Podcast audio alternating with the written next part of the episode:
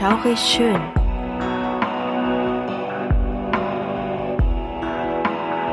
Gruselstunde per Anhalter. Der einzig wahre Podcast, der dir das Gruseln lehrt.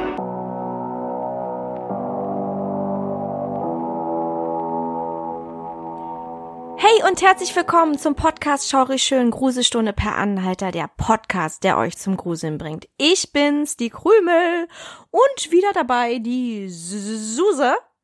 Hi! Hi. Wir sind schön aufgedreht, wir freuen uns, wir freuen uns, yeah. denn heute kommt der äh, zweite Teil unseres Halloween-Specials und wieder haben wir was ganz Tolles für euch, natürlich. Korrekt, genau. Ja. Denn heute kommt die Fortsetzung von unserer letzten Folge, die am Freitag rauskam. Yep. Weil wir gehen ja heute außerplanmäßig zu Halloween online, ne? Mhm. Wir haben eine neue, eine weitere Folge geplant gehabt. Richtig. Ja. Und Mensch, im Oktober, es war so stressig gewesen. Ja, bloß. wir, wir haben uns echt viel vorgenommen. Wir hoffen, es hat euch trotzdem gefallen, ne? Die Kurzgeschichten, die wir online gestellt haben. Und bei Krümel passiert auch momentan was ganz Besonderes und das stresst natürlich umso mehr, denn die Krümel mhm. zieht um. Ja, ja, ja. ich ziehe um. Ich freue mich natürlich auch, aber das bedeutet natürlich parallel noch anderen Stress. Ähm, mhm. Ja, aber wir machen das Beste draus und trotzdem müssen wir äh, oder wollen wir dranbleiben. Äh, für ja. euch bedeutet das erstmal nichts. Na klar kann es vielleicht hier und da mal ein bisschen wuselig werden und vielleicht müssen wir das eine oder andere dann auch mal verschieben oder verkürzen oder was auch immer, aber ich denke es nicht. Also bisher sieht's ganz gut aus. Ich wir sind auch. ja doch recht äh, beide äh, stabil. Ne? Mhm. Ja. Würde ich auch sagen. Bis genau. jetzt haben wir alles gemeistert. Richtig. Ja. Ja, auch die eine oder andere Krise, na klar gab es dann mal dann dadurch auch eine Pause, aber ich denke mal, das ist vertretbar. Ich wollte gerade sagen, ne, wenn man das jetzt mal vergleicht, wir sind seit ein Jahr und vier Monaten online und wir haben immer regelmäßig unsere Folgen gebracht. Ja. Außer einmal, da hat es ja. nicht funktioniert. Aber wir waren sonst sehr konsequent. Wollte ich sagen, ne? Das war dann uns auch schon unangenehm, ne?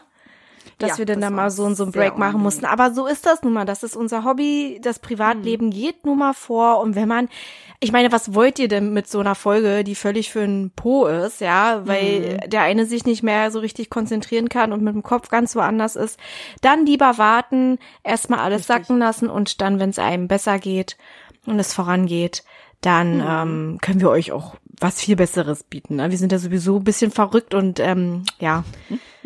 Wenn denn da mal, ja, wenn denn da mal irgendwie was schief geht, dann, dann, dann wird das noch verrückter, die ganze Sache. Und das wollen wir euch jetzt nicht wirklich antun. Ja, das stimmt, das stimmt. Und wir möchten ja natürlich auch alles reinstecken, ne? Unsere ganze genau. Energie, unsere ganze Kraft und die Liebe. Volle Power. Ja. Liebe. Genau. Ja, ich würde auch sagen, mhm. du wisst ihr erstmal Bescheid, ne? Wir äh, werden, ähm, ja, wie gesagt, dranbleiben, ne? Und Du hast ja auf jeden Fall den ersten Teil des zweiten Teils sozusagen. Richtig. Heute fange ich an. Ja. Wir sind auch schon ganz gespannt. Genau, mit meiner Figur, die in American Horror Story vorkam. Es ist keine Vorlage, sie kam direkt vor. Mhm. Es ist ein ruhiger Mittwochabend am 13.07.1966. Ein unscheinbares Stadthaus in der 2319 East 100 Street im Chicagoer Stadtteil Jeffrey Manor diente als Schlafsaal für Krankenpflegeschülerinnen. Die Pflegeschülerinnen Gloria Davy, Patricia Matusek, Nina Jo Smale, Pamela Awakening, Suzanne Ferris, Mary Ann Jordan, Merlita Gargullo und Valentina Pation machten sich nach einer Schicht einen entspannten Abend. Außerplanmäßig war auch die Schwesternschülerin namens Corazon Amurao, kurz Cora, im Haus. Sie hatten sich bereits fertig gemacht fürs Bett, lernten auf ihren Zimmern und unterhielten sich, als plötzlich ein fremder Mann mit einem Messer im Haus auftauchte. Sein Atem stank stark nach Alkohol, und er zwang alle anwesenden Schwestern in ein Schlafzimmer, wo sie mehrere Stunden ausharrten und von dem Mann gefangen gehalten wurden. Der Mann fesselte die jungen Frauen, so dass sie nicht fliehen konnten oder irgendeinen Plan ausheckten. Keine der Schwestern wusste, was genau dieser fremde Mann von ihnen wollte, bis er plötzlich eine der anwesenden Schwestern aus dem Raum führte. Ahnungslos blieben die anderen acht Mädchen im Raum und warteten. Nach circa 20 bis 30 Minuten kam er wieder zurück und nahm eine weitere Schülerin mit raus. Die erste, die er mitnahm, kam nicht zurück und die Schwestern wurden immer unruhiger. Spätestens dort wussten sie, was genau in dieser Nacht mit ihnen passieren wird. Eine nach der anderen holte der fremde Mann die Mädchen aus dem Zimmer, in dem er sie eingesperrt hatte. Er brachte sie in ein anderes Zimmer, auf den er dann auf die wehrlosen Frauen einstach und sie brutal erwürgte. Sein letztes Opfer war Gloria Davy. Auch sie wurde von dem Mann in ein anderes Zimmer geführt, wo er die hilflose Schwester vergewaltigte und anschließend erwürgte. Danach verließ er das Haus und verschwand in die Nacht. Das, was er aber nicht wusste, dass sich Cora während der Taten unter einem Bett versteckt hatte. Diese verharrte aus Angst, doch noch von dem Mann gefunden zu werden, bis in den frühen Morgen unter dem Bett. Um sechs Uhr in der Früh traute sie sich nun doch hervor und rannte in ihr Zimmer. Dort öffnete sie das Fenster, kletterte auf den Fenstersims und schrie, Sie sind alle tot. Alle meine Freunde sind tot. Als die Polizei wenig später eintraf, konnte sie den Beamten eine ziemlich exakte Täterbeschreibung geben. Unter anderem informierte sie die Beamten darüber, dass der Täter eine Tätowierung mit der Aufschrift Born to Raise Hell auf dem linken Arm hatte. Im Chicago PD leitete Leutnant Emil G. Gies die Identifikationsabteilung. Ein verschmierter Fingerabdruck wurde am Tatort gefunden und diesen haben sie mit einem anderen, der vom FBI zur Verfügung gestellt wurde, verglichen. Sie konnten ihn mit einem bereits bekannten Straftäter identifizieren. Wenig später fand man noch einen besseren Fingerabdruck direkt an der Tür und untermauerte den ersten Vergleich. Der Fingerabdruck stammt von einem Mann, der bereits wegen schwerer Körperverletzung im Gefängnis saß. Am 16. Juli gegen 21.30 Uhr rief ein Mann, der sich als Claude Lunsford vorstellte, bei der Polizei an. Er hatte die Skizze des Mörders in der Abendzeitung gesehen und konnte den gesuchten Mann als Richard Speck identifizieren. Er, Richard und ein anderer Mann hatten am Vorabend auf der Feuerleiter des Star Hotels zusammen einen getrunken. Ja, leider wurde dieser Anruf aber nicht ernst genommen und es ist einfach nichts passiert. Kurze Zeit später unternahm Speck einen Suizidversuch. Einer der Angestellten des Hotels fand ihn in seinem Zimmer und alarmierte den Notruf. Im Krankenhaus angekommen wurde er von Leroy Smith, ein 25-jähriger chirurgischer Assistenzarzt, untersucht und dieser hatte dann dieses Tattoo auf Richards Arm gesehen und erinnerte sich, dass er über genau dieses Tattoo im Zeitungsartikel über die Morde gelesen hatte. Dieser rief daraufhin die Polizei und Speck wurde wenig später verhaftet. Jetzt kommen wir aber mal ein bisschen dazu, wer überhaupt Richard Speck ist. Richard Benjamin Speck alias Richard Franklin Lindbergh wurde am 6. Dezember 1941 im Dorf Kirkwood im westlichen Central Illinois geboren. Er war der siebte von acht Kindern von Benjamin Franklin Speck und Mary Margaret Carbo Speck. Kurz nach Richards Geburt zog die Familie nach Monmouth. Sein Vater arbeitete dort als Packer, bei Western Stoneware und arbeitete zuvor als Farmer und Holzfäller. Richard liebte seinen Vater sehr und schaute zu ihm auf. Dieser verstarb 1947 im Alter von 53 Jahren plötzlich an einem Herzinfarkt. Zu der Zeit war Richard gerade einmal sechs Jahre alt. Die trauernde Familie lebte einige Jahre allein, bis seine religiöse Mutter einen reisenden Versicherungsvertreter aus Texas kennenlernte. Carl August Rudolph Lindbergh lernte Mary während einer Zugfahrt nach Chicago kennen. Sie verliebte sich in den Mann und heiratete ihn am 10.05.1950 in Texas. Lindbergh war das genaue Gegenteil von Richards Vater. Er hatte ein langes Strafregister, trank und betrug, wo er nur konnte. Die nächsten zwölf Jahre lebte die Familie Lindbergh in ärmlichen Verhältnissen und Richard verabscheute seinen sehr oft betrunkenen sowie abwesenden Stiefvater sehr. Wenn dieser aber mal zu Hause war, misshandelte er den jungen Richard, indem er ihn oft mit Gewalt drohte, ihn beleidigte und psychisch unter Druck setzte. Bereits mit zwölf Jahren begann er Alkohol zu trinken und mit 15 betrank er sich fast täglich. 1955 brach Richard das erste Mal in einem Haus ein, darauf folgten Dutzende Verhaftungen in den nächsten acht Jahren. 1963 hatte er einen gefälschten Gehaltscheck eines Kollegen eingelöst und war wenig später in einem Lebensmittelgeschäft eingebrochen, in dem er dann Zigaretten und Bier stahl. Zu der Zeit war Richard gerade mal 21 Jahre alt und wurde wegen Urkundenfälschung, Einbruch sowie Diebstahl zu drei Jahren Haft verurteilt. Jedoch wurde er nach 16 Monaten begnadigt und kam am 2.1.1965 wieder auf freien Fuß.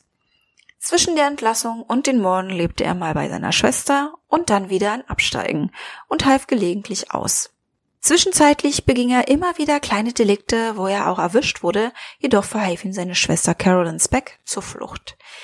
Im März 1966 kam er in seine alte Heimatstadt Monmouth zurück. Dort lebte er vorübergehend bei alten Freunden der Familie. Am 3. April kam Frau Virgil Harris, eine 65-jährige geschiedene Frau aus Monmouth, um 1 Uhr morgens nach Hause zurück. Sie fand einen Einbrecher in ihrem Haus vor. Es war ein großer weißer Mann, der mit einem Messer herumfuchtelte. Dennoch war er sehr höflich und sprach leise mit einem südlichen Akzent zu ihr. Der Mann verband ihr die Augen, fesselte sie, vergewaltigte sie, durchwühlte ihr Haus und stahl die 2,50 Dollar, die sie an diesem Abend mit Babysitten verdient hatte. Etwa eine Woche später wurde Mary Kay Pierce zuletzt beim Verlassen der Taverne um 12.45 Uhr morgens gesehen. Sie war eine 32-jährige Bardame, die in der Taverne ihres Schwagers Frank's Place in der Innenstadt von Monmouth arbeitete. Sie wurde am 13. April als vermisst gemeldet und am selben Tag fand man ihre Leiche in einem leeren Schweinestall hinter der Taverne. Speck hatte Franks Place besucht und das leere Schweinehaus war eines von mehreren, bei denen er im Vormonat mitgebaut hatte. Am 15. April tauchte Richard in der Taverne auf, um sich seinen Gehaltscheck für die Tischlerarbeiten abzuholen. Die Polizei war ebenfalls vor Ort und bat ihn für eine Befragung in die Stadt zu kommen. Diesem Gesuch ist er natürlich nicht nachgekommen, so dass die Polizei am 19. April im Christie Hotel auftauchte, in dem Richard die letzten Tage unterkam. Richard war aber nicht vorzufinden. Dem Personal des Hotels sagte er, dass er nur zum Waschsalon möchte, um seine Sachen zu waschen. Er hatte aber alle seine Koffer mit und das kam dem Personal etwas komisch vor.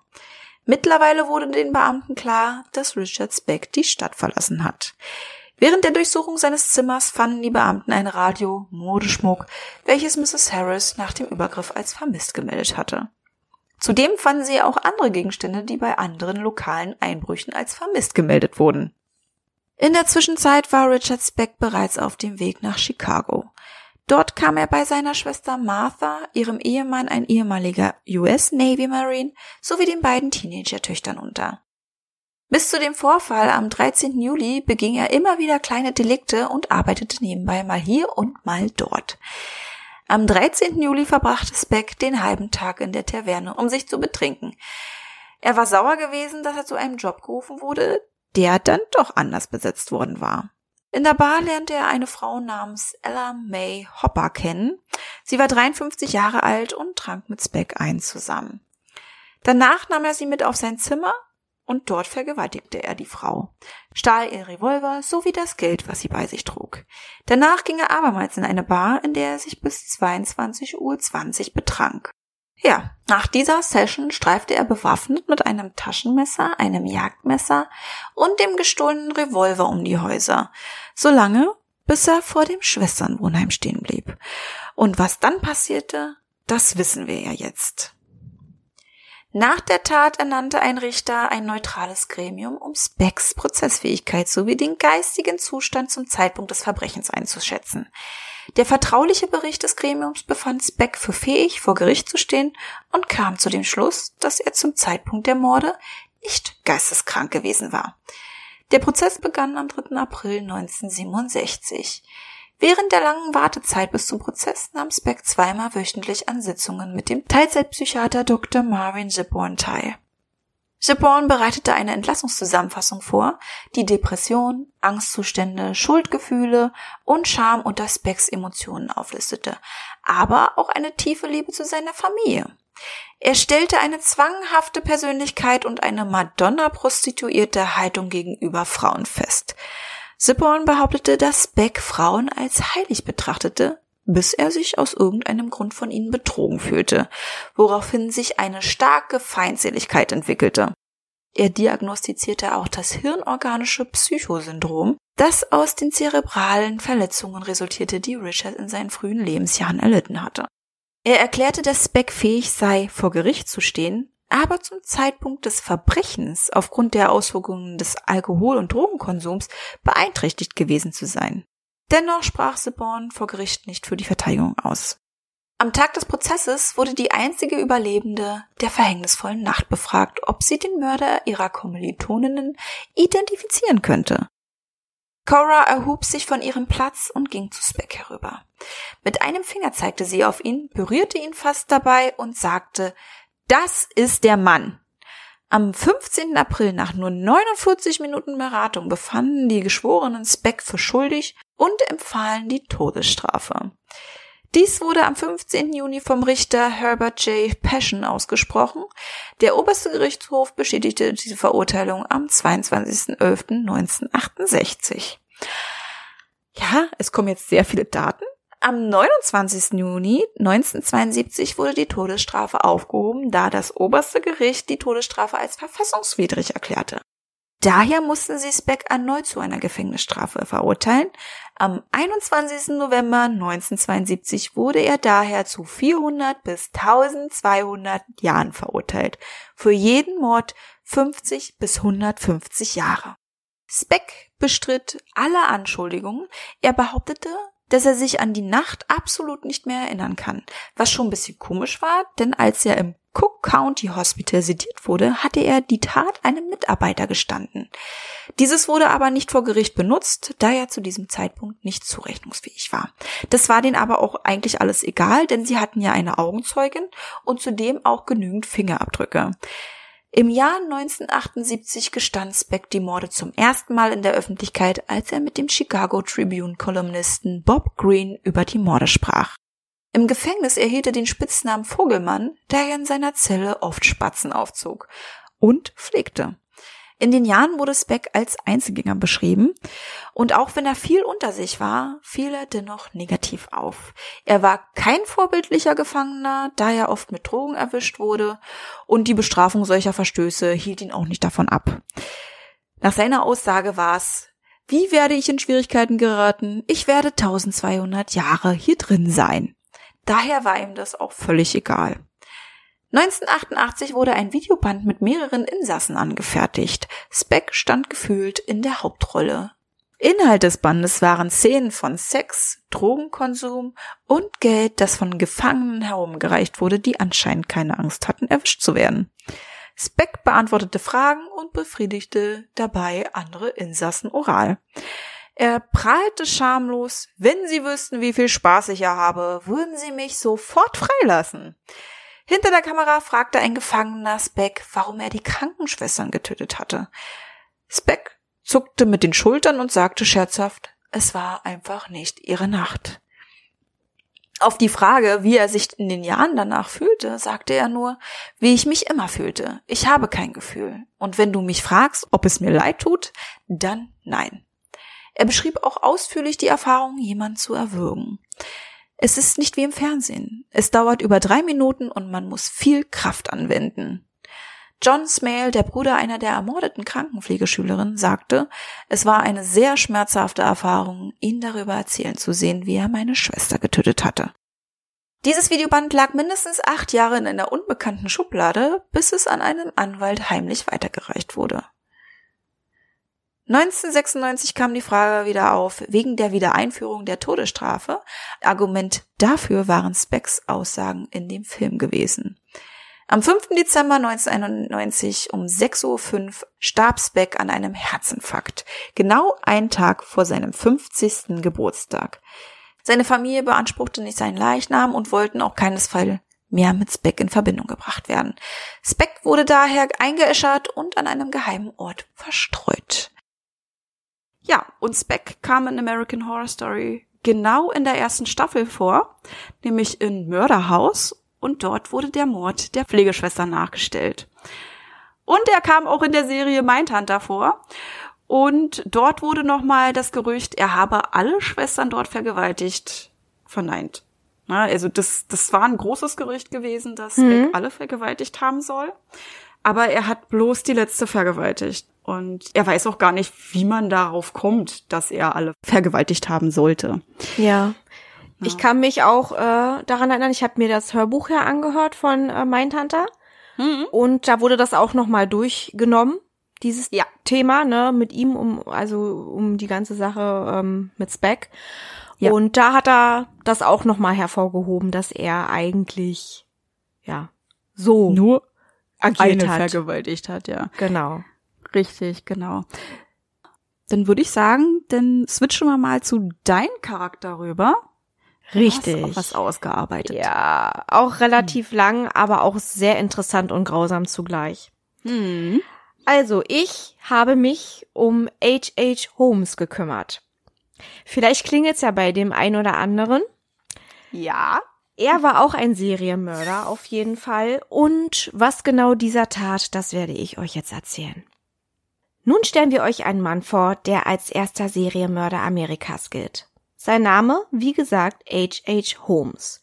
Geboren wurde er aber als Herman Webster Mudgett am 16. Mai 1861 bzw. 1860.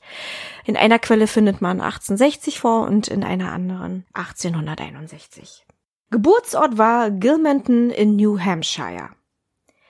Das mit dem ersten Serienmörder stimmt eigentlich nicht so ganz, denn es gab zuvor auch schon Menschen, die wie Serienmörder agierten, wie zum Beispiel die Bloody Banders. Die Bloody Banders war eine Familie, die Reisende in den umliegenden Wäldern tötete und ausbeutete. Holmes bzw. Mudgett war der Sohn des Bauers Levi Horton Mudgett und von Theodate Page Price. Er hatte eine ältere Schwester namens Mary und einen ebenso älteren Bruder, nämlich Arthur. Die Familie lebte sehr bescheiden. Der Vater hatte mehrere Jobs, unter anderem war er Händler und Anstreicher. Die Kinder wurden methodistisch erzogen, das heißt nach protestantischem Christentum des evangelischen Geistlichen John Wesley. 1878 heiratete Holmes Clara A. Lovering in New Hampshire. Da war er gerade mal so 17, 18 Jahre alt, also noch relativ jung, aber zu der Zeit war das völlig normal. Über seine Schulzeit ist er weniger bekannt, nur war er sehr früh an der Medizin interessiert. Am 4. Juli 1878 kam das erste gemeinsame Kind von Clara und Holmes zur Welt, nämlich Robert Lovering Mudgett, der später Stadtverwalter in Orlando, genauer Florida wurde. Holmes studierte Medizin an einer Uni in Michigan, die er im Juni 1884 promoviert verließ. Während seiner Studienzeit zeigte Holmes sein Interesse an Leichen, aber nicht, weil er nekrophil oder ähnlich war. Zuerst setzte er sich zusammen mit seinem Professor James Hurtman dafür ein, Leichen für medizinische Zwecke nutzen zu dürfen. Ungefragt, also Leichendiebstahl. Ja. Wenig später nutzte er sie als Geldquelle, das heißt, er verkaufte sie weiter oder betrog Versicherungsunternehmen, aber dazu gleich mehr. Holmes bzw. Mudgett war auch in der Lehre des großen Sezierverfechters Nahum White. Nach seinem Studium nahm er eine Stelle als Wärter im Norristown State Hospital Philadelphia an, welche er aber relativ schnell wieder aufgab, nämlich nach wenigen Tagen. Dann entschied sich Holmes, Apotheker zu werden. Also tatsächlich kein Arzt, sondern er wollte Apotheker werden. Dann aber zog es ihn 1886 notgedrungen nach Chicago. Wieso? Das erzählen wir euch mal. Er verschrieb einem Kind eine falsche Medikation, weshalb es tatsächlich starb. Selbstverständlich wurde die Sache verfolgt und Holmes flüchtete. In diesem Jahr änderte er auch seinen Namen um. Ab sofort war er Henry Howard Holmes. Zuvor, um 1884, erregte Holmes auch Aufsehen, weil er mit einem Jungen gesehen wurde, der wenig später verschwand. Zu der Zeit hielt er sich in New York auf. Clara war mittlerweile von ihrem Mann getrennt, da er sie gewalttätig behandelte. Jeglicher Kontakt wurde abgebrochen. Holmes stritt ab, an dem Verschwinden des Jungen beteiligt zu sein, und er floh ebenso. In Chicago angekommen, arbeitete Holmes wieder als Apotheker, nur eben mit einem anderen Namen. Damit natürlich diejenigen, die auch von dem Tod des Jungen wussten, nicht dahinter kommen, ne? dass er weiterarbeitet er durfte ja eigentlich nicht mehr weiterarbeiten, weil er Mist gebaut hat als Apotheker, ordentlich Mist, ne? Dass dann jemand sogar wegen ihm sein Leben verlor. Ja.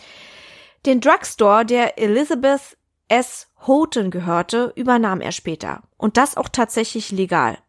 Auch das Gerücht, er hätte die Houghtons umgebracht, ist einfach nur ein Gerücht. Also, Elizabeth hatte auch einen Mann und ja, es wurde sehr, sehr lange erzählt, dass die beiden von Holmes umgebracht wurden, das stimmt aber nicht. Überhaupt nicht. Ah, die lebten sogar auch noch recht lange. Ebenso erwarb er recht schnell nach seinem Umzug ein Grundstück, welches sich direkt gegenüber vom Drugstore befand. Dort startete er den Bau eines Anwesens, was einem Schloss glich. Dreietagig plus Keller. Der Bau zog sich extrem in die Länge.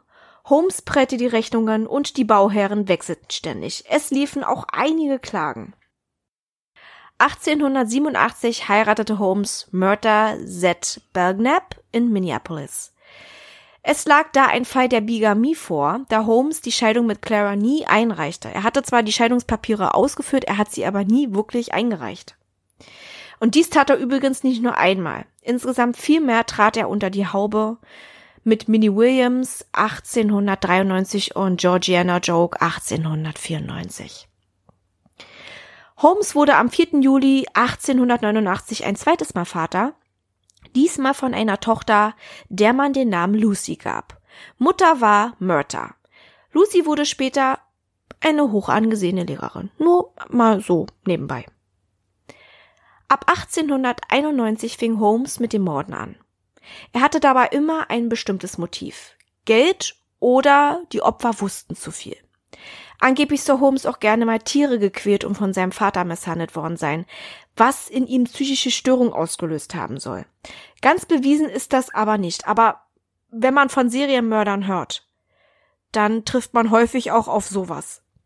Definitiv. Dass die Vergangenheit so aussah, also völlig von Gewalt geprägt oder von, ja, anderen Dingen. Wie schon angesprochen, betrieb Holmes Leichendiebstahl, um Gelder einzutreiben. Entweder verkaufte er die Körper an Forschungseinrichtungen, heimste mit deren Identität Versicherungsgelder ein oder beides. Wahrscheinlich tötete Holmes schon früher. Wir erinnern uns, der Junge, der verschwand. Na? Man weiß halt eben nicht, was ihm passiert ist. Holmes, wie gesagt, stritt alles ab, ist aber schon sehr merkwürdig. Es ist wirklich nicht nachweisbar. Zuerst gestand Holmes nach seiner Verhaftung einen Mord. Angeblich tötete er seinen Freund Robert Leacock im Jahr 1886, was aber wahrscheinlich nicht stimmte. Wieso er das erzählte, ist schleierhaft. Leacock starb schon, aber 1889 in Watford, Kanada und nicht so, wie Holmes erzählte. Das ist schon sehr kurios. Holmes war sowieso nie ehrlich. Ähm, wieso, weshalb, warum, weiß man nicht. Entweder hat er so einen Blödsinn unter Druck erzählt oder er hat wirklich sehr viel durcheinander gehauen und war einfach nicht mehr ganz knusper. H.H. Holmes soll aber auf jeden Fall seine geliebte Julia Smith sowie deren Tochter Pearl getötet haben. Julia war die Ehefrau von Ned Connor, der für Holmes arbeitete. Ned erfuhr von dem Techtelmächte und verließ Frau und Kind. Heiligabend 1891 verschwanden Pearl und Julia.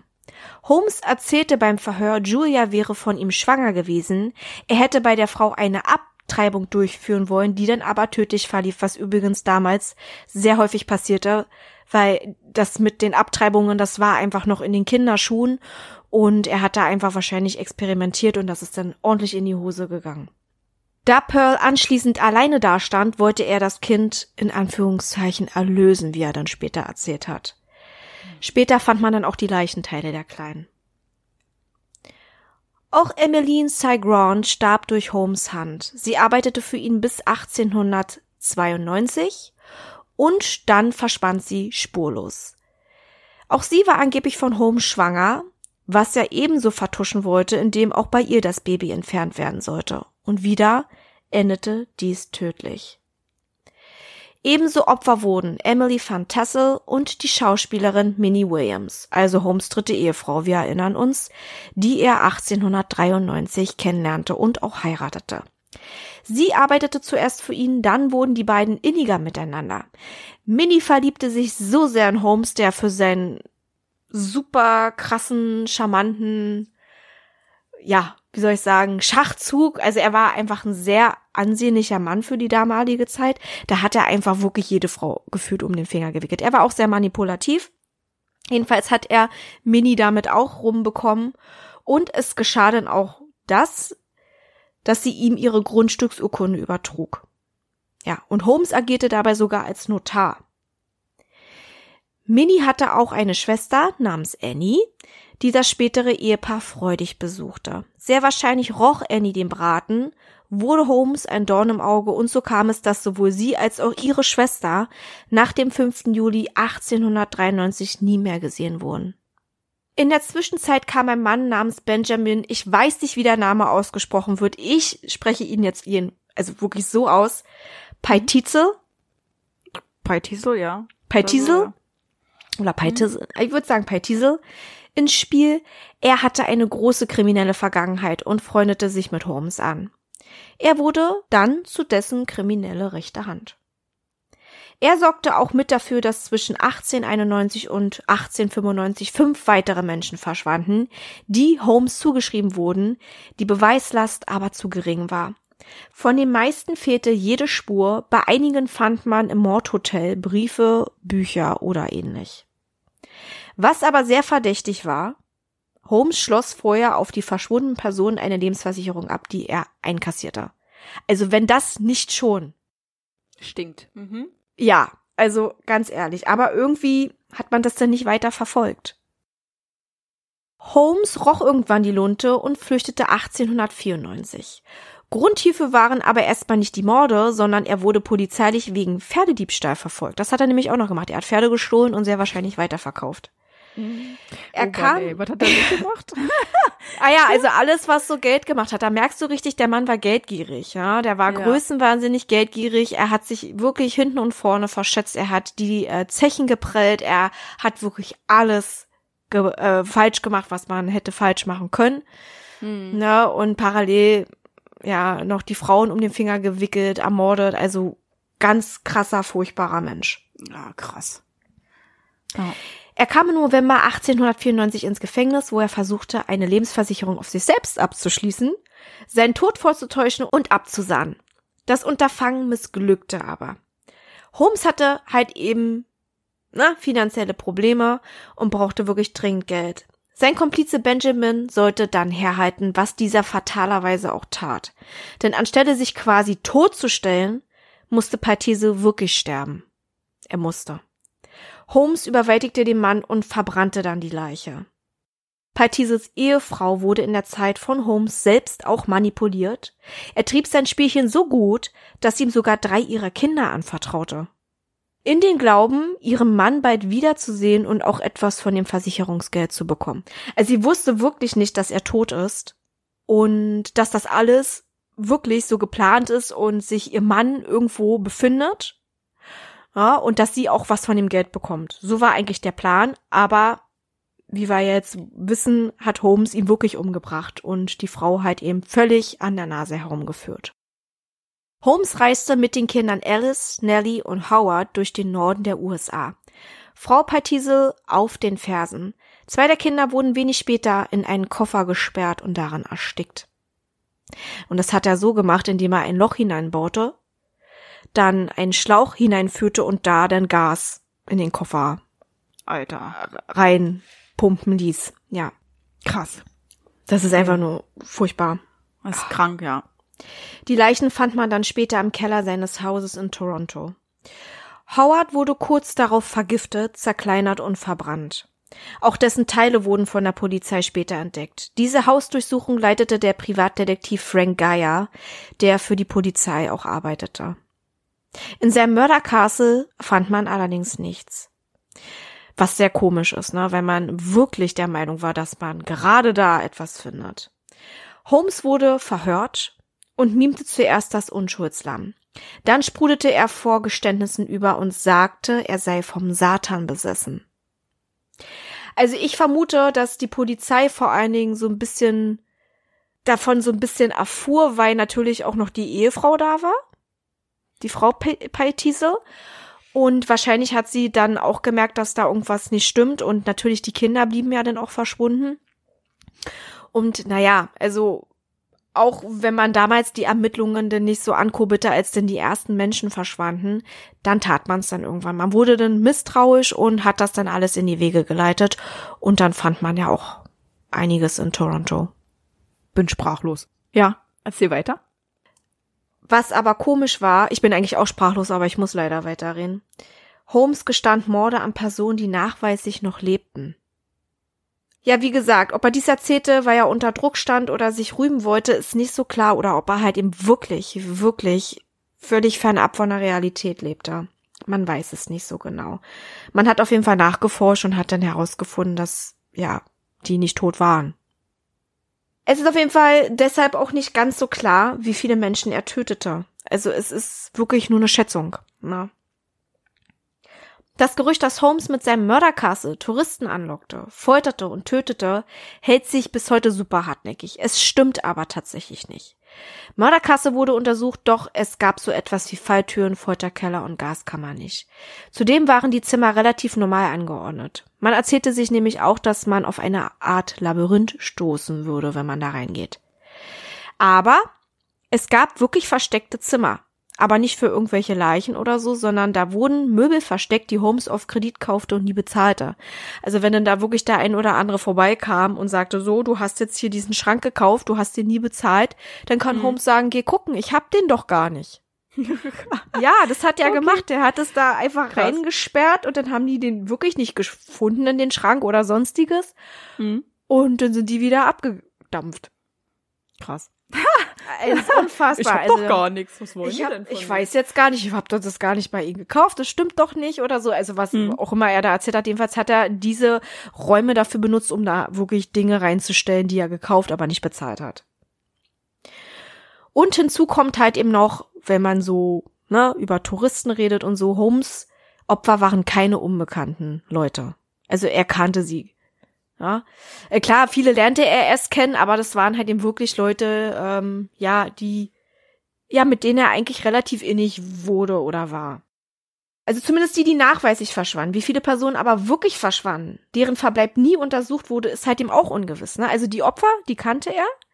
Es kann aber natürlich trotzdem stimmen, dass er Fremde angelockt hat und die dann niedergestreckt hat. Und man weiß es bis heute nicht. Es gibt ja auch Leute, die werden nicht gesucht. Die sind dann einfach da, die haben dann vielleicht keine Familie mehr oder die Familie interessiert sich nicht mehr für sie und dann verschwinden die. Ja, die werden halt nie vermisst, ja. Hm. Genau, genau. Ja, und ähm, wenn er das dann vielleicht auch noch irgendwie herausfindet durch ein kleines Gespräch, dann ist es ja für ihn ein leichtes. Aber in der Regel hat er das ja eigentlich eher gemacht, nicht aus Mordlust, so wie ich das herausgelesen habe, sondern wirklich Geld. Geld oder irgendjemand könnte ihn verpfeifen. Holmes besaß auch eine Fabrik, in der es Brennöfen gab. Angeblich für Glas, was aber sehr wahrscheinlich eine Lüge war. Man vermutete, dass Holmes darin Beweise verschwinden ließ. Im Juli 1896 kam Holmes vor Gericht und wurde lediglich für den Mord an Benjamin Paitise verurteilt. Aber er bekam die Todesstrafe, die am 7. Mai 1896 vollzogen wurde. H.H. Holmes wurde gehängt. Das ganze Prozedere soll 15 Minuten gedauert haben, da das Genick nicht brach. Er erstickte also. Er erstickte also? Zuvor äußerte er noch den Wunsch, besonders tief begraben und mit Zement aufgegossen zu werden zum Schutz vor Grabplünderern. Das ist ja irgendwie auch echt ulkig. Ja, aber irgendwie verständlich, wenn man überlegt, was jetzt das Hotel für einen Kult hat. Einen Kultstatus dass die Leute wahrscheinlich auch an sein Grab gegangen wären. Ne? Vielleicht ja, aus ja. Neugier, vielleicht aber auch sich an ihm zu rächen und seine Leiche zu schänden. Das kann natürlich sein, ne? Er selber hat das ja auch getan. Ja. Irgendwie ist es aber trotzdem so ein bisschen ulkig, dass er denn das von anderen verlangt, ne? Obwohl er mhm. selber an Gräber gegangen ist und sogar die Toten weiterverkauft hat. Ja, oder, mhm. ne, also Forschungszwecke ist zwar auch furchtbar, dass es sowas gab, ne, aber irgendwie auch ein bisschen verständlicher. Hm. Ne, man wollte ja auch ein bisschen gucken und ja, aber trotzdem es ist es ist man stört die Totenruhe, man macht es einfach nicht. Man macht nee, es nicht. einfach nicht. Und hm. ich finde aber trotzdem ist es noch pietätloser, dann zu sagen, oh, verticke ich die. Ja, oder hm. sammle hier schön Versicherungsgelder ein. Also das ist sozusagen dann nochmal hier ein Zacken schärfer. Ja. ja. Ja, absolut. Und dann verlangt er auch noch, ey, aber ihr durft es bei mir nicht machen, ne? Also Gut, okay. Auf jeden Fall war das sein Wunsch und man hat das dann auch tatsächlich so gemacht. Ja, dass man ihn dann wirklich äh, sehr tief einließ und auch den Sarg mit Zement auffüllte. Holmes war bis zum Vollzug der Strafe absolut gelassen. Absolut. Beerdigt wurde er auf dem Holy Cross Friedhof in Pennsylvania. Sein Grab wurde nicht markiert. ne? Mhm. Weil, ja, er das so gewünscht Touristen. hat. Ja, ja. Genau, Touristen und dies und das und jenes, ne? Mhm. Aber nichtsdestotrotz wusste man, wo er liegt. Murder Castle wurde kurz nach Holmes Verhaftung tatsächlich in Brand gesteckt von einem Unbekannten, wurde dann aber wieder aufgebaut und bis 1938 als Postamt benutzt. Was sich genau darin abspielte, bleibt für immer ein Geheimnis. Es soll aber tatsächlich einen Zeugen gegeben haben, der sich im März 1917 das Leben nahm. Man fand eine Notiz, auf der stand, ich konnte nicht schlafen. Sein Name? Patrick Quinlan, der als Hausmeister im Mördercastle fungierte. Das ist auch krass, ne? Hm. Finde ich. Irgendwie der hat schon, bestimmt ja. sehr viel gesehen hm. und konnte halt eben nicht deswegen zur Ruhe kommen. Ja. Wow. Das, wenn es auch so groß ist, wer weiß, was er da alles gefunden hat. Auch wenn die Leute sagen, sie haben nichts gefunden. Man weiß ja manchmal nie, ne? Ja, oder sie haben nicht richtig geguckt, ne? Und wie gesagt, mhm. die Brennöfen hatte er auch noch er war wirklich sehr korrupt und er hatte immer, immer irgendwie ein Ass im Ärmel. Hm. Ne, und das war auch der Grund, weshalb man im Jahr 2017 sein Grab ausgehoben hat, weil man wollte nämlich Folgendes überprüfen, ob er das wirklich war, der da drin lag im Sarg. Ach was? Ne? Ja. Okay. Hm. Ne, weil man wusste ja halt eben, dass er ein Betrüger war. Man wollte halt ihm wirklich schauen, ob er vielleicht es doch geschafft hat, irgendwie herauszukommen. Mhm zu verschwinden, unterzutauchen, ungestraft sein Leben weiterleben zu dürfen und jemand anderes für ihn da in den Sarg gepackt okay. wurde. Also quasi man hat, Doppelgänger. Richtig, richtig, richtig. Und man hat aber herausgefunden, dass er das wirklich war. Also dadurch, dass er da auch in diesem Zement lag, war sein Leichnam wirklich recht gut erhalten. Man mhm. konnte auch sehr viele Proben entleben und konnte das dann halt eben vergleichen und hat ihn dann wirklich als H.H. Holmes identifizieren können. Also da hat er tatsächlich es nicht ganz geschafft. Quasi mit anderen Worten, es passt gerade so gut, den Kopf aus die Schlinge, aus der Schlinge zu bekommen. Ja. Ja. ja. Und ja, also da musste er dann tatsächlich aufgeben mit seinen Betrügereien. Das zu meiner Geschichte und H.H. Holmes kommt in der fünften American Horror Story Staffel vor und zwar Hotel heißt die. Und er wird dort von Evan Peters gespielt. Und auch sehr, Richtig. sehr gut. Mhm. Ja, aber wie gesagt, äh, man hat's halt ihm untersucht und er soll angeblich nicht wirklich ein Mörderkasse gehabt haben. Auch wenn es so genannt wurde, die Gerüchte waren ähm, mhm. bisschen prägnanter als die Sache selbst. Okay. Was ja, ja öfters so ist, ne? Der Nervenkitzel. Ja. Dann erzählt man halt Richtig. auch ein paar Sachen mehr, ne, wenn ein Mörder ist und dass man dann vielleicht sagt, da ist vielleicht viel passiert, obwohl ja. da gar nichts vor Ort passierte. Oder zumindest nicht so das, also nicht das, was man erzählt, sondern dass er da Falltüren hatte. Dass er da Personen umgebracht hat, definitiv. Hm. Hm. Na, da verschwanden ja, wie gesagt, auch einige, aber irgendwie war das, es ist so ein bisschen, ich finde, es ist so ein bisschen irgendwie immer an Sande verlaufen. Ne, also wirklich, er wurde wirklich nur für einen Mord anbelangt. Zwar mit der Todesstrafe, was ja die Höchststrafe ist, ne? Ja. Ähm, man hatte schon im Gefühl, dass er das ein oder andere natürlich gemacht hat. Ne? Man hat, wie gesagt, auch die Kinderleichen gefunden, aber wie gesagt, für Benjamin Petise wurde er nur vor Gericht gestellt und verurteilt. Ist aber komisch, ne, dass das dann nicht ja. für die Kinder gemacht wurden, weil die hat er ja ganz offensichtlich auch getötet. Aber ich finde ihn ja sowieso generell extrem bipolar oder sehr komisch, dass er Morde gesteht zu Leuten, die nachweislich noch gelebt haben. Mhm. Vielleicht war er auch sehr intelligent gewesen und hat das mit Absicht gemacht, damit er unglaubwürdig wirkt. Ja, und das kann schon schuldig sein, ja. Mhm. Mhm. Oder er war geistesgestört. Ja. Und hat das gar nicht mehr unterscheiden können. Also er muss schon irgendwie seiner Sache sicher gewesen sein. Er war schon sehr selbstbewusst, weil er hat ja auch die ganzen Leute um den Finger wickeln können. Also wie gesagt, er war sehr charmant. Ja. Er war ein charmanter Psychopath und Psychopathen können immer charmant sein. Definitiv. Das kriegen die mhm. hin, das kriegen die super gut hin. Und wenn du denn da wirklich so Mäuschen zu sitzen hast, die sich da völlig in dich verguckt, weil, naja, du bist Apotheker und wie gesagt, charmant, siehst einfach gut aus, ähm, sagst, mhm. du hast mhm. richtig viel Knete. Und er hatte ja nicht nur diesen einen Namen, er hatte ja ganz, ganz viele andere Namen. Mhm. Also er hatte zum Beispiel den Namen natürlich H.H. Holmes, das war so dieser eine Alias-Name. Mhm. Alexander Bond hat er sich auch ab und zu genannt, also häufig auch, um irgendwelche Urkunden zu fälschen oder ähnlich. Ja. Na klar, America's First Serial Killer, The Beast of Chicago, The Devil in the White City, The Torture Doctor, The Arch Find, Judson mhm. und Robert E. Phelps. Okay. So wurde er denn genannt. Also natürlich die anderen, also die, die, nicht die richtige Namen, sondern ähm, quasi die Beschreibung, ne, die kamen dann später. Ja. So haben sie ihn betitelt. Sozusagen. Richtig, richtig. Und er selber hat sich dann diese Namen dann gegeben, ne? Also dann hieß er auf einmal so und so und hier und da und hat dann dafür dieses und jenes bekommen und hat dann auch dafür unterschrieben, obwohl er ein ganz anderer Mann war. Damals war das natürlich auch einfacher. Ja, da gab's ja. sowas wie, weiß ich nicht, geschützte Personaldokumente nicht oder so. Es gab ja auch nicht Computer, ne, wo du dann vergleichen konntest. Du musstest ja jede Akte noch raussuchen und vergleichen. Da fällt es erst echt nicht auf, wenn vielleicht eine Person für sechs Leute eine Lebensversicherung abschließt.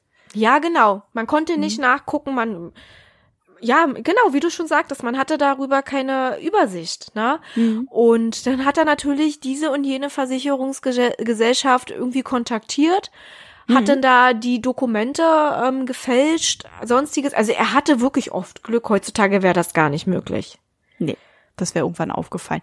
Ja. Die waren damals auch nicht dumm, muss ich ganz ehrlich sagen. Ja. Die haben sowas auch mitbekommen, die haben auch stark recherchiert, aber wenn du denn wirklich immer bei einer unterschiedlichen Versicherung eine Lebensversicherung für jemand Fremdes abschließt, die haben bestimmt nicht untereinander kommuniziert, wenn der Fall nicht hochgekommen wäre.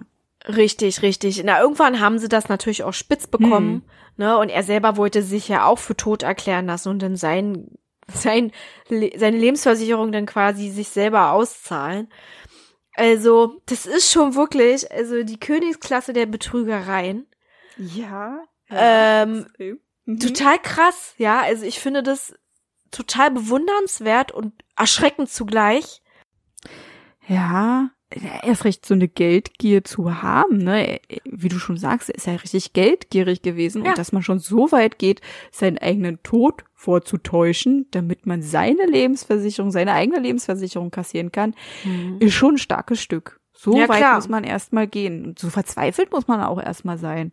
Ja, ja, und ne, dann natürlich dann auch andere dafür büßen mhm. zu lassen, ne? Was ja auch furchtbar ist, ne? Also na, unschuldige Menschen da einfach in den Tod zu reißen, nur weil man dieses und jenes sich leisten möchte oder ja, also ja. ganz grausam. Ja. Hm. Das war's auf jeden Fall. Ja, das sind die beiden Charaktere, die wir euch noch vorstellen wollten. Und wie ihr ja schon merkt, wir sind ja eigentlich schon in die Diskussionsrunde geschlittert.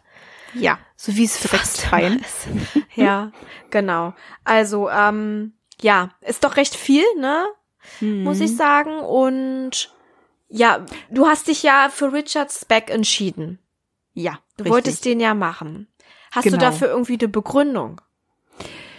Oh. Oder einfach so, weil du das mal machen wolltest? Mm, eine richtige Begründung gibt's nicht. Wir hatten ja mehrere Vorschläge gehabt, wen wir nehmen könnten. Ja. ja da war ja zum Beispiel auch der Killer Clown, John Wayne Gacy. Genau. Und vieles andere auch. Ich hätte auch gerne was Paranormales genommen, aber so wirklich stand nichts zur Auswahl. Und ich habe mir gedacht, komm, Richard Speck, den haben viele Podcaster noch gar nicht so wirklich durchgenommen. Weil er halt kein typischer Serienkiller ist, weil er ist eher ein Massenmörder. Er ist ja. kein Serienkiller, er ist ein Massenmörder. Und manche interessieren sich vielleicht dafür nicht. Ja. Obwohl Speck ja wirklich eine sehr interessante Person ist, jetzt nicht aufgrund seiner ja, seiner Morde, sondern eher wie er agierte, ne, was er was er für eine Kindheit hatte und wie krass er schon im frühen Alter damit angefangen hat, irgendwelche Delikte zu begehen mhm. und absolut keine Skrupel hatte. Ja, das war schon echt krass gewesen und daher habe ich gedacht, komm, nimmst du mal Richard Speck. Alleine schon wegen Mindhunter, da fand ich den auch irgendwie sehr faszinierend. Mhm. Ich habe den ja erst gesehen, das erste Mal wirklich bei American Horror Story. Mhm. Da ist er mir das erste Mal aufgefallen. Davor habe ich nie was von Richard Speck gehört und dann das zweite Mal in Mindhunter. Und da dachte ich mir einfach, nimmst du den. Okay. Und wie kamst du jetzt auf H.H. Holmes? Ja, ähm, ich hatte ja auch nicht so viel Auswahl. ähm, ich fand die Rolle, die Evan Peters übernommen hat, auch sehr interessant und da ja. habe ich auch das erste Mal von ihm gehört, habe dann auch bei Spotify mir eine Podcast-Folge dazu angehört, das ist schon ein bisschen her. Mhm. Ähm, ja, vom Spotify Original Serienkeller, das ist so der einzige Podcast, den ich so wirklich höre. ähm, ja, ich habe vorher auch noch einen anderen gehört, aber den habe ich, also das war nicht wirklich ein Podcast, sondern das war okay. so in sich abgeschlossen, eine Geschichte, die mich auch sehr berührt hat. Und ansonsten, ja, ihr wisst ja schon, Sus ist ja eigentlich eher so die Podcast-Jägerin. Ja, ganz schlimm. Und exzessiv. Ja, ganz exzessiv. Ja, ich höre hier und da auch mal rein, aber ich bin halt eben nicht so ein regelmäßiger Hörer. So, okay, jetzt ist mal Schluss. Ähm, jedenfalls fand ich die Geschichte interessant und ich dachte mir, die nehme ich auch. Na, also den, den nehme ich, den nehme ich mir vor. Der hat auch schon so einige Podcast-Folgen bekommen. Mhm. Ähm, ist wirklich ein sehr vielseitiger Serienmörder, obwohl viele auch sagen, er ist gar nicht ein Serienmörder. Ja. Ähm, es gibt einen, der hat gesagt gehabt, nur weil er viele Menschen getötet hat, heißt das nicht, dass es ein Serienmörder war. Mhm. Ähm, er hatte aber halt eben auch ein Motiv, ne? Also bei ihm war das Geldgier. Ja. Was auch nicht so typisch ist für einen Serienmörder. Mhm. Häufig ergötzen die sich ja an dem Tod selbst. Ja. Ne, dass er je, dass sie jemanden töten können. Die haben dann da halt eben eher so ein bisschen andere Motive. Ähm, bei ihm war das wirklich so eiskalt, ich, ich kill den, weil ich das Geld will. Oder ich kill den, weil ich sonst vielleicht auffliege und das möchte ich natürlich nicht. Aber ah. ist ja auch ein Mordmerkmal. Ne? Das ist also auch ein also, Mordmerkmal, ja, ja. In der deutschen Legislative ist es definitiv ein Mordmerkmal, Habgier und ähm, ja. Vertuschung das ist richtig. Es ist auch ein bisschen schwierig, weil man kennt ja die Definition. Es gibt, wie gesagt, Leute, die das behaupten. Ne? Ich will jetzt nicht sagen, oh, ich stimme jetzt total dafür. Ich bin mir auch nicht so ein bisschen, nicht so, nicht so sicher, ähm, wie ich ihn, also ich würde ihn trotzdem als Serienmörder bezeichnen. Ganz mhm. ehrlich, ne? Weil da ist diese Kaltblütigkeit, er war auch ein Psychopath. Ähm, ja, er hatte halt eben Motiv, aber nicht so ein typisches ne, wie gesagt, Serienmörder ergötzen sich ja häufig auch an dem Mord. Ähm. Ja, an dem Mord an sich wenn sie jemanden Leid zufügen, genau. Genau. Mhm. Und wie er halt eben die Leute auch umbrachte, ist ja auch unterschiedlich gewesen. Ne? Bei, bei mhm. den Frauen war es durch eine missglückte Abtreibung, hat er zumindest erzählt. Dann hat er wiederum ähm, bei den Kindern anders agiert, hat die vergast, beziehungsweise das eine Kind vergiftet und zerstückelt. Also es war mhm. jetzt nicht so irgendwie so zack, zack, zack, das machte er so, er sticht ab oder er erschießt oder so. Das war auch so unterschiedlich. Das fand ich auch sehr interessant, ne? was auch nicht so typisch ist. Meistens haben die ja so ein, ein Prozedere, was die immer wieder wiederholen oder manchmal toppen die das oder werden dann irgendwann ein bisschen fahrlässiger. Mhm. Und irgendwie ja, es hat mich einfach ein bisschen gelockt und ich dachte mir, komm, den nimmst du. Punkt. Ja. Auf jeden Fall sehr interessant. Ich fand den auch damals sehr interessant. Jedenfalls, ähm, Evan Peters hat wieder eine sehr gute Rolle gehabt und ja. super gut dargestellt und die Staffel war auch sehr interessant gewesen. Da mhm. wurde das Gerücht aber eher untermauert, dass dieses Murder Castle wirklich geheime Räume hatte, irgendwelche Gänge und irgendwelche Labyrinths, wo du dich drinnen verläufst und nie wieder rauskommst. Mhm. Ja, sehr interessant gewesen trotzdem. Finde ich auch, ja. Also war auf jeden Fall ähm, auch für mich sehr interessant, sich diese ähm, diese Folge, ach diese Folge, diese Staffel anzugucken. Mhm. Und ich muss aber ganz ehrlich gestehen, ich musste irgendwann einen Cut machen. Ja. Also da mhm. war mir das dann auch zu krass. Aber wie, ja, ich fand ihn auch total klasse. Aber genau da wurde auch das halt eben in den Himmel gehoben, dass es da völlig abging, dass da Angestellte waren, die dann da auch mitgemacht haben, mitgemeuchelt haben. Und mhm. das stimmte nicht. Also, das ist natürlich auch, was typisch ist für American Horror Story. Es wird einfach extrem gespielt. Mit der Psyche, mit der Angst, mit dem Makaberen, mit dem Blut mit der Grausamkeit. Also das ist manchmal wirklich zu heftig, finde sogar für uns True Crime und Paranormal-Fanatiker. Also ja. Ja, ja. Ja, weil halt extrem mit der Angst gespielt wird, ne? Selbst wenn man sich dafür interessiert, für True Crime, Horror etc. pp, man hat ja trotzdem gewisse Ängste und American Horror Story spielt extrem damit. Ja. Um, daher ist es denn manchmal wirklich harter Tobak. Ist denn so, da musst du wirklich, ich will jetzt nicht sagen Lust dazu haben, Laune, mhm. Mhm. Ähm, musst da Widerstand Durchhaltevermögen. Ja, genau, genau. Du musst da wirklich durchhalten, ne? weil also auch da hat man seine Grenzen. Mhm. Ist einfach so. Und irgendwie, weiß ich nicht, finde ich das manchmal einfach nur zu too much. Das ist so. Ich kann es ja. nicht besser beschreiben, außer dass ich dann irgendwann sage, nee, nee, geht gar nicht. Ich muss jetzt einen Cut machen. Ja. Kurze Päuschen und dann geht's weiter. Ja, ja ähm, kommen wir mal zu Richards Beck zurück. Ja. Du hattest vorhin dich noch mal kurz geäußert zu der Todesstrafe. Da wolltest du auch noch mal was sagen, dass wir da auch noch mal kurz drüber diskutieren. Ja, Todesstrafe beziehungsweise fünffach lebenslänglich und sonstiges. Also, hm. wir haben ja uns vorhin schon drüber unterhalten. Ja. Mhm. Und haben festgestellt, also Todesstrafe darüber wollen wir nicht diskutieren, das ist ein heißes Eisen.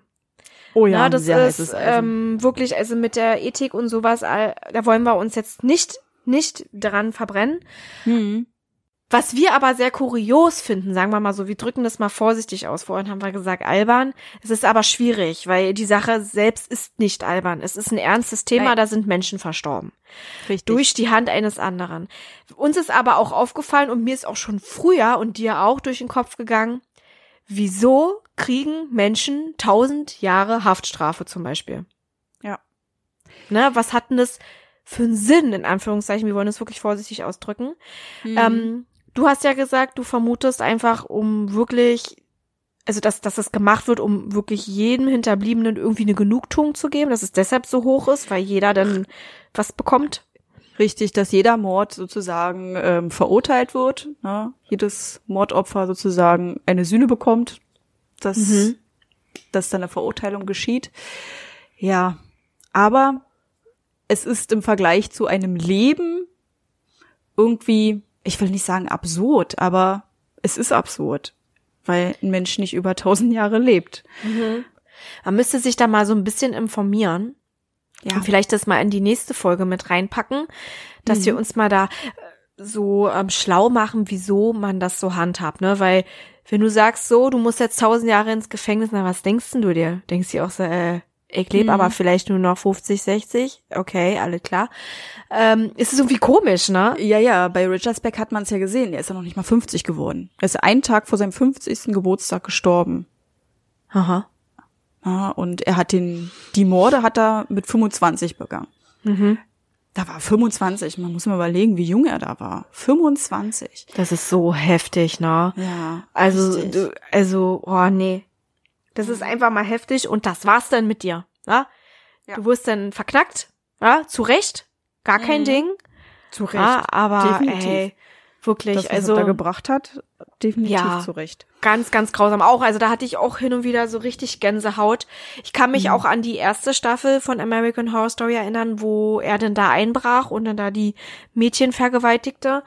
Ähm, mhm. Ganz schlimm. Also, oh nee, also das war auch so eine Szene, wo ich so dachte, oh, das ist echt gerade heftig. Ja, ähm, ja, ja. Und dann die Vorstellung, ne, wie die denn da so sind und machen und tun und der kommt dann da rein und überwältigt die und hm. lässt da seinen Trieb freien Lauf. Also ganz schlimm, was die durchmachen mussten. Ja, ich glaube, er hat sich aber auch ein bisschen übernommen. Das, was mich wirklich manchmal sehr ärgert über diese Sachen, dass man den Tathergang manchmal nicht herausfindet. Wie ist er ins Haus gekommen? In American Horror Story, da stand er ja mit einer Pistole vor der Tür ja. ja. Und hat sich da quasi reingedrängt, nachdem eine Schwester die Tür geöffnet hat. Das Gericht geht auch davon aus, dass er das tatsächlich so gemacht hat. Mhm. Ja, in einer wirklichen Tatnacht. Aber man kann es nicht richtig nachvollziehen. Ne, weil diese Cora, die war, wie es aussieht, auf ihrem Zimmer oder war irgendwo anders unterwegs gewesen. Er war auf jeden Fall dann irgendwann in diesem Haus. Und mich hat's auch geärgert, dass man nicht so wirklich herausgefunden hat, wer war dann die erste Schwester gewesen er hat auch nicht wirklich viel durchblicken lassen, warum er das alles getan hat. Nee, ich kann mich dran erinnern. Hm? hm? Hat er sich verschätzt? Er hat sich auf jeden Fall verzählt, weil er diese Cora nicht mehr mitbekommen hat. Er hat ja acht Schwestern getötet, neun waren aber eigentlich im Zimmer. Mhm. Die, das Gericht geht auf jeden Fall davon aus, dass er sich total verschätzt hat in dem ganzen Ding. Ja, dass er da wahrscheinlich irgendwie Sex haben wollte. Er war ja ein Serienvergewaltiger definitiv, mhm. das steht mhm. fest. Wahrscheinlich hat das mit der ersten Schwester nicht geklappt und dann musste er Zeugen vernichten, ne? Und wahrscheinlich ist das dann einfach mit ihm durchgegangen. Das kann schon sein. Mhm. Dass dann da quasi die Sicherung durchgebrannt ist und er dann da ähm, ja. da alle abgemeuchert hat und ja. selber nicht mehr irgendwie sich unter Kontrolle hatte und dann auch mhm. nicht wusste, wer, wie, wo, was. Ja. Fakt ist, sie sind tot. Ja. Und Fakt ist. Das war grausam. Ja. Und er wollte auf jeden Fall was machen. Also er wollte jetzt nicht nur nach ein paar ja. Eier fragen, sondern er wollte nee. da wirklich rein und die Leute da schänden. Mhm. Ne? Ja. Ob er den Mord denn wirklich so geplant hat, Weiß fraglich, das weiß man nicht. Er, er hat ähm, da vielleicht auch so eine Art Blackout gehabt oder so. Ah, das weiß man leider nicht. Wie gesagt, er hat nicht viel äh, ja. durchblicken lassen, ja. außer seine komischen, schlauen Sprüche wie, das war nicht ihre Nacht. Äh, ja, es, toll. Oh, ist das heftig, ey. Ist schon makaber. Das ist schon richtig makaber. Aber es kann natürlich sein, dass das zu seinem Image damals passte, dass er dann halt so eine Antwort gegeben hat, ne? Man steckt halt in dieser Person nicht drinne. Und wenn die sich nicht äußert zu den Taten, ist es noch viel schwerer ja. da irgendwie was rauszubekommen, was ist genau passiert, wie ist genau passiert, wie ist der genaue Tathergang. Ich habe mich richtig geärgert, muss ich ganz ehrlich sagen, weil ich es gerne richtig und peu à peu gerne erzählt hätte, wie das da passiert ist, mhm. weil es ist schon wichtig. Es ist schon wichtig und es ist es ist für die Ermittlungen und auch für spätere Sachen sehr, sehr wichtig, dass man einfach, mhm. also diese, diese, diese ganze ähm, Profilermittlung, mhm. ne, diese Profiler und alles, ne? Ja. Die gibt's nicht ohne Grund. Die versuchen da wirklich einzudringen in den Menschen und zu vers also versuchen dann wirklich peu à peu herauszufinden, was hat ihn dazu getrieben. Na, was, was war in seiner Vergangenheit los? Ne? Die haben dann irgendwann festgestellt, es gibt sehr, sehr viele Dinge, die da eine Rolle spielen. Ne? Und wenn du denn da jemanden sitzen hast, der zwar zugibt, ich habe die getötet, aber nicht herausdrückt, wieso, weshalb, warum, na, äh, generell schweigsam ist. Der denkt sich so, ist mir kackegal, ich habe jetzt eh verloren, ähm, aber jetzt mehr will ich auch nicht dazu sagen. Ne? Ja, das Ding war ja sowieso ein Sackentöten gewesen. Ne? Man ja. hat seine Fingerabdrücke gefunden, es gab eine Augenzeugin, die ihn ganz klar identifizieren konnte. Er konnte sich da nicht rausreden, definitiv nicht. Und dann hat er halt den Rest für sich behalten. Ja, es gibt halt eben Leute, die korrespondieren und finden mhm. das selber interessant und genießen es auch so ein bisschen Aufmerksamkeit zu bekommen. Mhm. Wie zum Beispiel Ed Kemper, ne, der dann auch ja. sehr gerne mitgespielt hat und das selber auch sehr interessant fand und ein sehr intelligenter Mann war. Er war auf jeden Fall sehr kommunikationsfreudig ja. gewesen, ja, definitiv. Mhm. Mhm. Ja, und dann gibt's wieder die Leute, die sagen, nö, wieso sollte ich jetzt darüber erzählen? Vielleicht war er sich selber auch nicht mehr sicher oder er hat sich zu sehr geschämt, man weiß es nicht. Man darf auch nicht vergessen, er hat ja auch wirklich jeden Tag getrunken. Er hat jeden Tag getrunken und wahrscheinlich so weit, bis er wirklich Blackouts hatte. Mhm. Er hat auch Drogen genommen. Ob er sich wirklich an das kleinste Detail noch erinnern kann, das ist ja auch fragwürdig. Mhm. Das ist fragwürdig, wenn er da wirklich mhm. so ähm, heftig konsumiert hat. Mhm. Dann ähm, ist das schon manchmal kann man das schon verstehen, dass man dann da auch so ein bisschen ähm, durch die Mischung und so, ne, je nachdem, was er sich eingeschmissen oder was er getrunken ja. hat, dass dann da wirklich die Pferde durchgehen. Aber es ist natürlich trotzdem keine Entschuldigung. Also. Es ist keine Entschuldigung, definitiv. Es ist nur eine Erklärung. Es sollte es ist eine Erklärung, eine genau. Richtig, genau. richtig, richtig. Genau. Das hast du gut ausgedrückt, genau. Ja, mhm. das war's ja. auf jeden Fall, würde ich sagen. Es sei denn, du hast noch was anzumerken, du willst unbedingt noch was loswerden, was dir auf, auf der Seele brennt. Nein, das Einzige, was ich noch zu sagen habe, heute ist ja Halloween, also wenn die Folge online geht, ist es Halloween um 8 Uhr morgens, wenn ihr uns gleich um 8 Uhr morgens hört. Ja. Vergisst nicht, heute Abend um 20 Uhr gehen wir live auf Twitch. Wir würden uns sehr freuen, wenn ihr dabei wärt. Richtig, ja, genau, ja. Twitch. Ja. Das ist unser Vorhaben. Und ja, mal gucken, wie wir denn da so aussehen werden. Hm. Hm. Und was wir so Krümel zu erzählen ist auf jeden haben. Fall ihre neue Wohnung. Genau, und was wir zu erzählen ja. haben. genau, ich bin dann in meiner neuen Wohnung, habe dann den Computer auf meinem neuen Schreibtisch wohlgemerkt. Uh. Und vielleicht werden wir beide das ein oder andere Kostüm tragen, beziehungsweise uns ein bisschen für euch hübsch machen. Ja, wir haben auf jeden Fall was Schönes zu zeigen. Ja. Das, was wir anhaben. Hm. Zum Beispiel. Und ja. wir reden natürlich auch wieder schön Blödsinn. Bitte. ja. Wir erzählen nie Blödsinn, Krübel. Sind ja. immer total ernst. Ja, das stimmt. Also wenn es um unsere Podcast-Folge geht, dann sind wir doch eigentlich, dann reißen wir uns häufig zusammen, sagen wir mal mhm. so. Aber mhm. wenn man mhm. uns so live sehen würde und was wir manchmal für Keulen schwingen. also nehmt gerne daran teil. Also wir werden uns auch da ein bisschen zusammenreißen. Ne? Wir werden ja. auch bestimmt den einen oder anderen Drink kippen, würde ich einfach mal jetzt so meinen. Und ein bisschen lockerer werden. Ist ja für uns auch sehr aufregend. Oh ja, definitiv. Ich bin schon sehr aufgeregt. Ich mhm. auch, ich auch. Und wir machen es ja auch nicht zusammen. Ne? Ich sitze in meiner Wohnung, du sitzt in deiner Wohnung und wir können uns ja. nicht mal die Hände gegenseitig halten. Also so Händchen halten und uns ein bisschen trösten. Wir können oh, uns zuwinken. Ja. Mhm. Richtig. Ach Mensch, das wird schon toll. Also seid bitte dabei. Wir würden uns so freuen. Wir wollen auch euch gerne um uns herum haben an Halloween und ja. ja, irgendwie, wir versuchen immer ein bisschen zurückzugeben von dem, was wir von euch bekommen. Ja, das hast du schön gesagt, Krümel. Ja, oder? Und damit würde ich denn unsere schöne Podcast-Folge beenden. Ja, tun wir das. Bis dann, ihr Lieben. Wir wünschen euch eine schaurig schöne Zeit. Bis heute Abend. Genau. Happy Halloween. Happy Halloween. Tschüss. Tschüss. Halt, bevor wir es noch vergessen. Jeden zweiten Freitag kommen neue Folgen auf Podimo, Spotify und Amazon Music. Über eine Bewertung und Abonnement von euch freuen wir uns riesig. Schreibt eure Gedanken und Meinungen in die Kommentarfunktion, wenn sie vorhanden ist. Sonst schreibt uns einfach unter schaurigschönpodcast.outlook.de. Darüber könnt ihr uns ebenfalls Ideen für Themen vorschlagen. Ebenfalls sind wir auch auf Insta vertreten unter Schaurig Schön Podcast, also sucht danach. Hier erfahrt ihr alles über Änderungen, Neuigkeiten und vieles mehr. Wir freuen uns, wenn wir euch dort wiedersehen und ihr unseren Podcast supportet. Danke fürs Einschalten. Habt noch eine schaurig schöne Zeit. Bis, Bis zum, nächsten Mal. mal.